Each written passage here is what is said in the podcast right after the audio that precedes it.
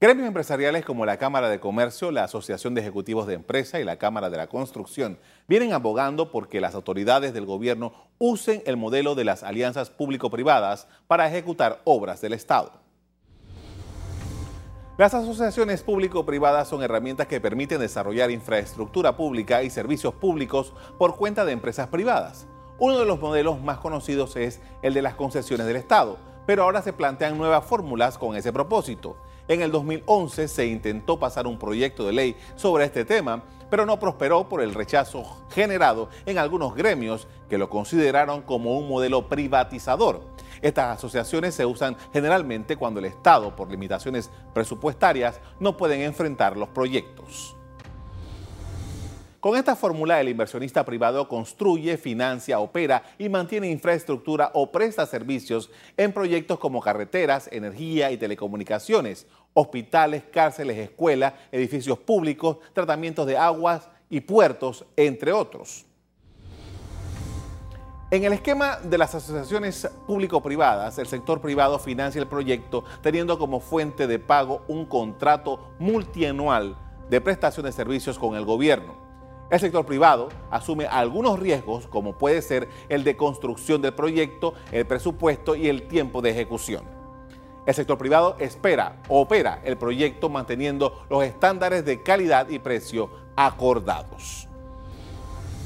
Según representantes de la empresa privada, este modelo es útil para evitar que el Estado tenga problemas en mantener el llamado techo de la deuda pública.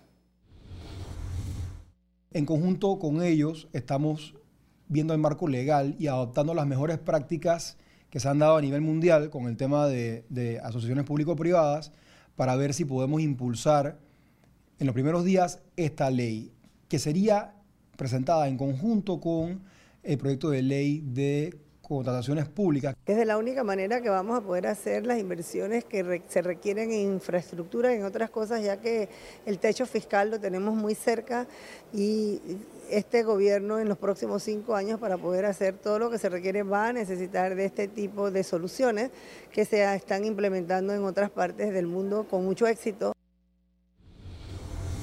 El proyecto presentado en 2011 prohibía hacer estas alianzas para proyectos por menos de 5 millones de dólares y cuando el periodo de prestación de los servicios fuera inferior a los 5 años.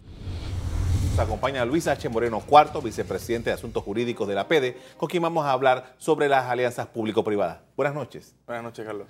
Eh, en primer lugar, para que nos explique por qué es beneficioso para el Estado hacer estas alianzas realmente eh, es una posibilidad que tenemos que, si se adopta, pues eh, nos abriría muchas puertas. Actualmente el Estado eh, tiene la tradicional forma de contrataciones públicas a través de la Ley 22 y también cuenta con una ley de concesiones, una ley de concesiones que se creó en el 88 y está principalmente formulada para carreteras y autopistas.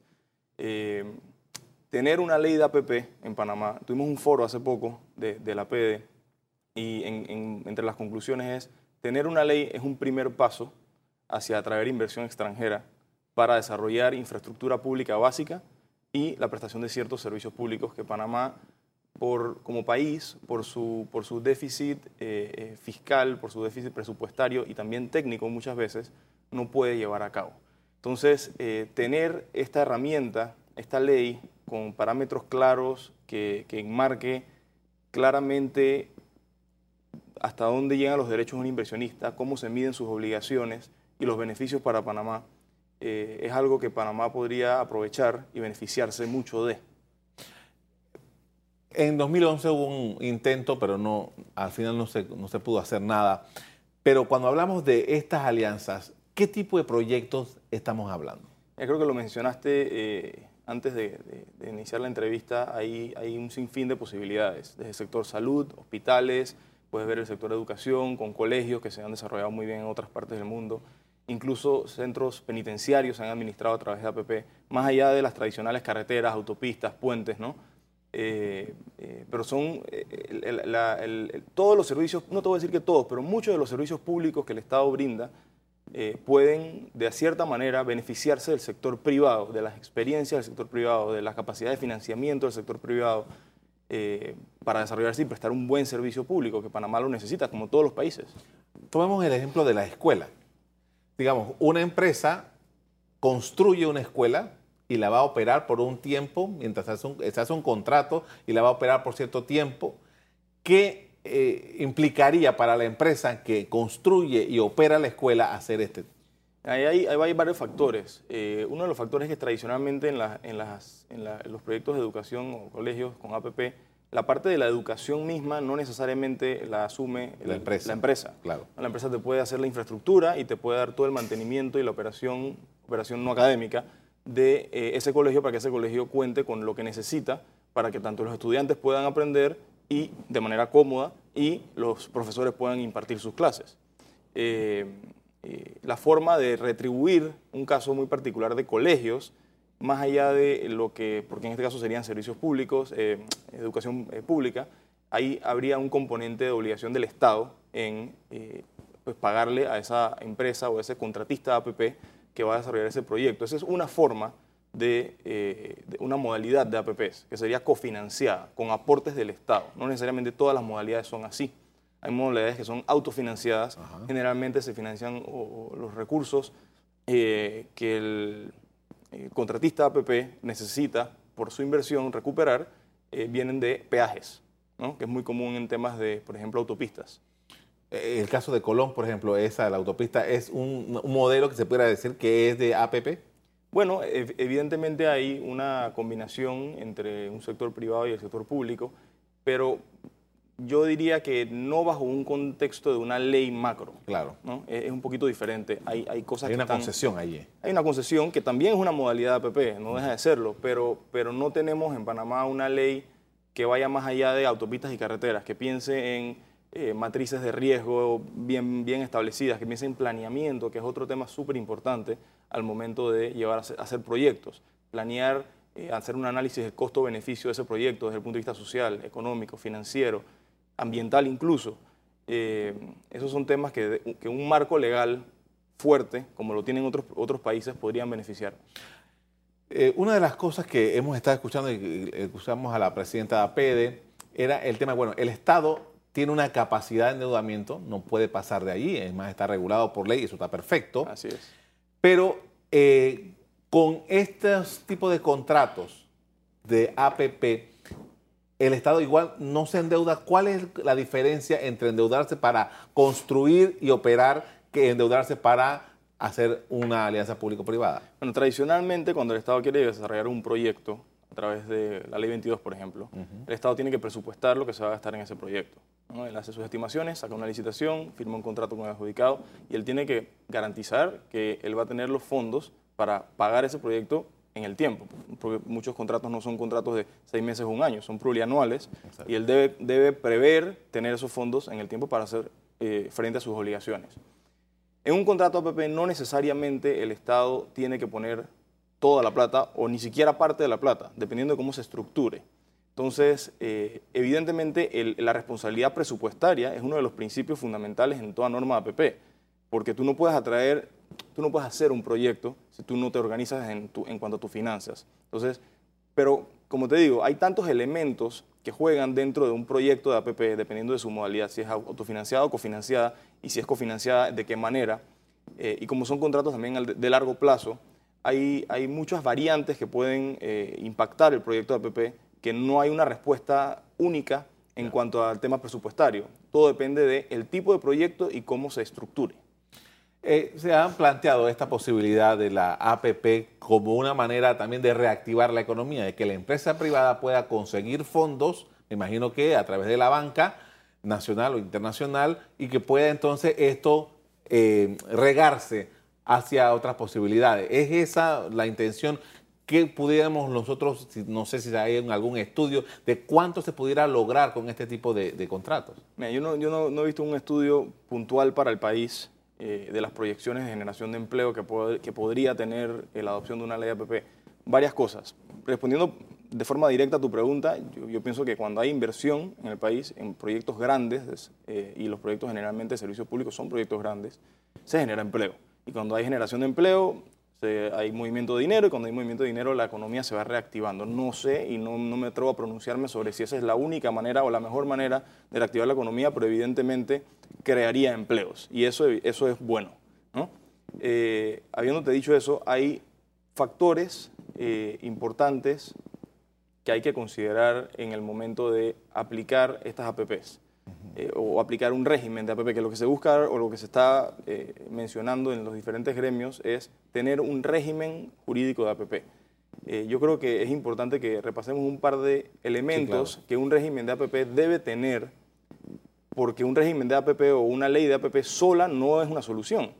Tú necesitas concientizar y capacitar a los funcionarios que van a estar del lado del gobierno frente a estos contratos APP. Hoy en día la ley de contrataciones públicas te exige que los funcionarios tengan un mínimo de capacitación anual. Bueno, si tú haces una ley nueva y promueves una ley nueva como país, el país va a necesitar que sus funcionarios estén capacitados. Eh, eso por una parte. ¿no? Entonces, eh, como te dije, hay diferentes modalidades, eh, autofinanciada, cofinanciada y demás, pero un tema fundamental es que la ley te establezca la obligación de y los elementos y los parámetros para, para incluir parámetros de riesgo y de medición de riesgo y de distribución de riesgo. Porque una cosa es que el Estado diga, yo te pago a ti para que tú me construyas una obra X en un plazo X y te pago. Otra cosa es que tú por muchos años te encargues del riesgo de operación, de mantenimiento, de financiamiento de esa obra y asumas también un riesgo, por ejemplo, posiblemente de demanda del servicio. Eh, no necesariamente la demanda de no necesariamente no, la demanda de servicio no es algo que se puede medir eh, eh, o predecir de manera exacta. Entonces, ¿quién asume la demanda de un servicio? ¿Lo asume el que brinda el servicio? ¿Lo asume el Estado? ¿Se comparte ese riesgo? ¿De qué manera se comparte ese riesgo? Si la demanda supera lo, estimado, ¿quién se beneficia de, ese excedente? Si la demanda no llega a lo estimado, ¿quién comparte e, ese perjuicio, ese costo? Entonces, todos estos son elementos que una ley debe tener, principios fuertes, principios de transparencia. La transparencia es clave para que un proyecto, para que una ley de APP funcione. No puedes tener una ley o un esquema donde desde el, desde, desde el planeamiento, desde, desde, el procedimiento de selección de contratista o incluso en la ejecución misma del contrato, no haya transparencia de parte y parte. Un Estado debe, un país debe respetar a lo largo de los años de ese, de ese contrato lo que ahí se pactó. Y, debe, y eso tiene que trascender eh, gobiernos, eso tiene que ser un tema de país. Eh, el tema de cómo se modifican los contratos de, la, de APP, eso tiene que estar muy bien regulado, cuáles son las causales. Eh, si son siempre obviamente en base al interés, al interés público. El tema de penalidades por incumplimientos o sanciones administrativas. Eh, plazos de los contratos. Los contratos APP son contratos de largo plazo, no son contratos de un año. Generalmente son contratos de muy largo plazo. Hay países que los tienen en 60 años, otros países los tienen un poco menos, 30, 40. Las prórrogas de esos plazos, cómo se dan, todo eso tiene que estar enmarcado para que realmente las empresas de afuera que tienen, o incluso las nacionales también, perfectamente, pero las empresas privadas que tienen la experiencia y la capacidad de poder llevar a cabo estos proyectos y brindar servicios de salud buenos, se vean atraídas a hacerlo aquí en Panamá y no en otros países. Eh, yo estuve dándole una ojeada al, proyecto que se presentó en el 2011 y, y no, no, me quedaron claros que allí hubiese estos elementos, de manera que ese documento eh, habría que enriquecerlo y habría que eh, darle mayores elementos para que se pueda garantizar esto que usted nos ha enumerado. Sí, estos elementos que te estoy enumerando eh, o, mencionando, pues son algunos de los elementos que en la región se conocen como importantes dentro de cualquier ley o norma. Hay países donde son decretos, por ejemplo, en Perú, pero cualquier norma o cuerpo jurídico que, enmarque eh, las APPs deben contener por recomendaciones del Banco Mundial, por, por recomendaciones del BID y demás, eh, y por experiencia en otros países, estos elementos son elementos mínimos que debe, debe contener una ley. En aquella ocasión, en 2011, dijeron, esto es privatización. ¿Es privatización? ¿Cómo, cómo se puede entender esto? Mira, hay, hay, eso es un tema delicado y es un tema de, también de concientizar a la población. Eh, que, puedo entender perfectamente bien cómo puede reaccionar inicialmente de esa manera. También hay que ver si, si en su momento eh, eh, el tema político jugó algo en, informar o desinformar un poco de ese tema. Cuando tú tienes un servicio 100% privado, el privado es el dueño de todo. El privado es el dueño de los activos y el privado es el dueño del riesgo o el responsable del riesgo y, el, beneficiario de todos los ingresos de ese servicio que, el privado presta. En las APPs, el privado o el contratista de APP no es el dueño de los activos, o si es el dueño de los activos mientras lo construye, eventualmente cuando ese contrato termine o en, algún momento en la vigencia de ese contrato, él va a traspasar esos bienes al Estado. Si son bienes que ya son del Estado, el activo no deja de ser del Estado y el, y el contratista privado no va a ser el dueño de esos activos. Además del tema de la propiedad, que como te ya eh, creo que ha quedado, ha quedado claro de que es del Estado, o por lo menos va a pasar al Estado, está el tema de la fiscalización, la obligación de fiscalizar que tiene el Estado. En el mundo privado, tú tienes una empresa, prestas un servicio, si tu servicio es malo, los usuarios no usan tu servicio y tú no generas ingresos.